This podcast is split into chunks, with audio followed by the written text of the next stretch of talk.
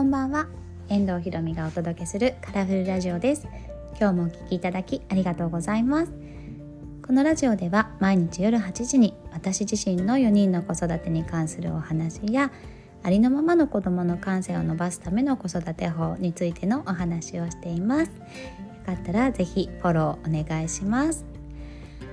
はいというわけで、えーと、今日はですねまあ今日も雑談かなあの双子のね兄の方三男がちょっとお絵かきに突然ここ数日ハマりだしましてでそれを見てちょっと感じたことをねお話ししていきたいと思います。ぜひ最後までお聞きください。はいえっ、ー、とねあの双子が今3歳の双子がね我が家にはいるんですけどそのお兄ちゃんの方ですね三男。まあお兄ちゃんって言ってもねあの帝王切開だったので生まれた時間1分しか変わらないんですけどまあ一応先に生まれた方が三男っていうことでその三男がねあの最近突然ですねお絵かきにはまりだしましてでもともとなんかこう他の兄弟と比べるとこう細かい作業が結構1歳ぐらいのちっちゃい時から好きでこう積み木とかこうブロックとかなんかそういう手先を使う遊びはもともと好きだったんですよね。そうなんだけどまあお絵かきはまだそこまで最近まではそんなに絵を描く姿は見てなかったんですけど急にですねここ数日お絵描きに目覚めましてであの自分でクレヨンを持ってで最初アンパンマン描きたいって言われてでなんかこう丸とかは描けたんですよね。でアンパンマンどうやって描くのって言われてでちょっとこの鼻とねほっぺのこの赤い丸が特徴だっていうところをちょっと一緒にねここういう風に描くとアンパンマンになるんじゃないなんて教えて最初描いてたんですけどだからどんどんどんどんなんか違うものに挑戦し始めてでアンパンマンの飛んでるところを描きたいって言い始めたんですよ。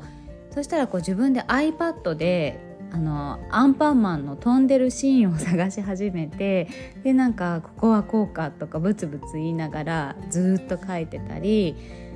あとは「お猿のジョージ」っていうアニメがあるんですけどそれにいつもジョージと一緒にいる黄色いおじさんってね、ご存知の方もいるかと思うんですけど黄色いおじさんがいてでその黄色いおじさんの絵も描くって言ってまた iPad でジョージのアニメを探してで自分のこう描きたい黄色いおじさんのシーンを見つけて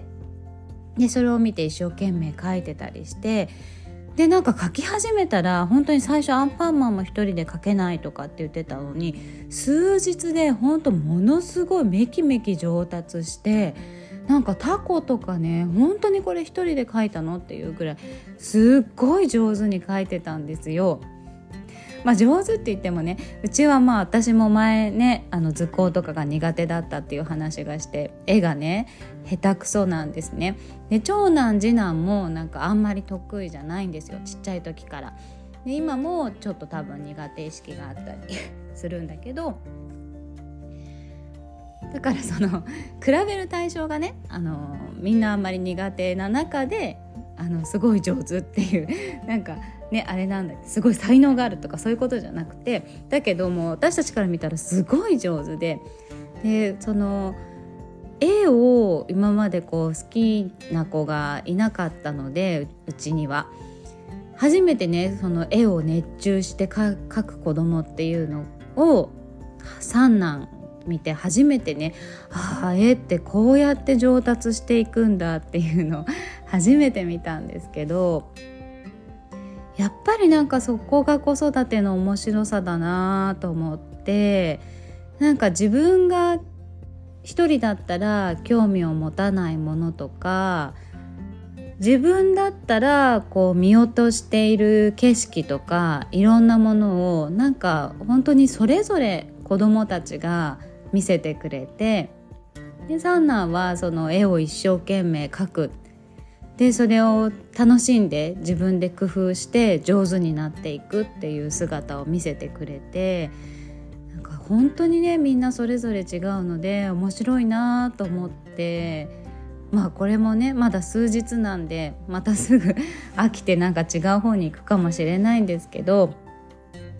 そう。じゃあなんかちょっとねお絵描きの本買ってみようかとかって言ったりあのみんなそれぞれ興味を持つものが違ったりするので本当にあの生徒さんとか見てても思うんだけどなんか大人がこういろんなことを教え込んだり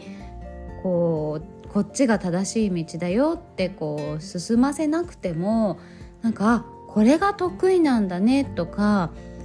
こういうことに興味を持つんだね。そしてこういうものを見つけるんだねっていう本当になんかその子の持ってる個性とか感性っていうのをなんか一緒に見させてもらって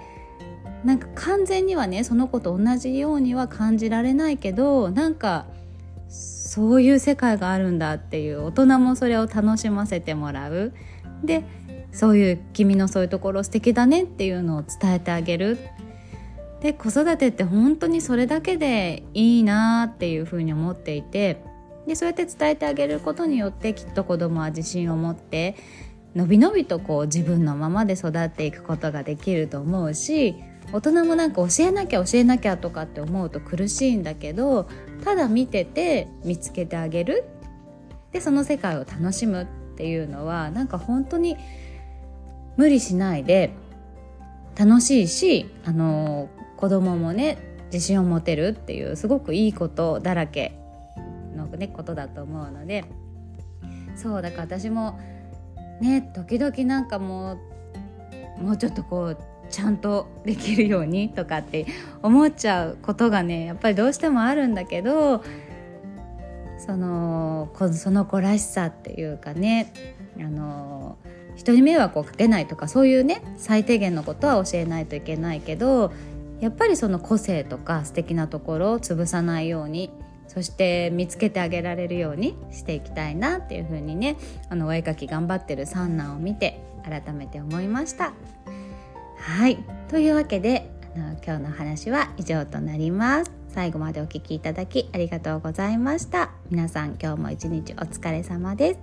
さようなら。また明日。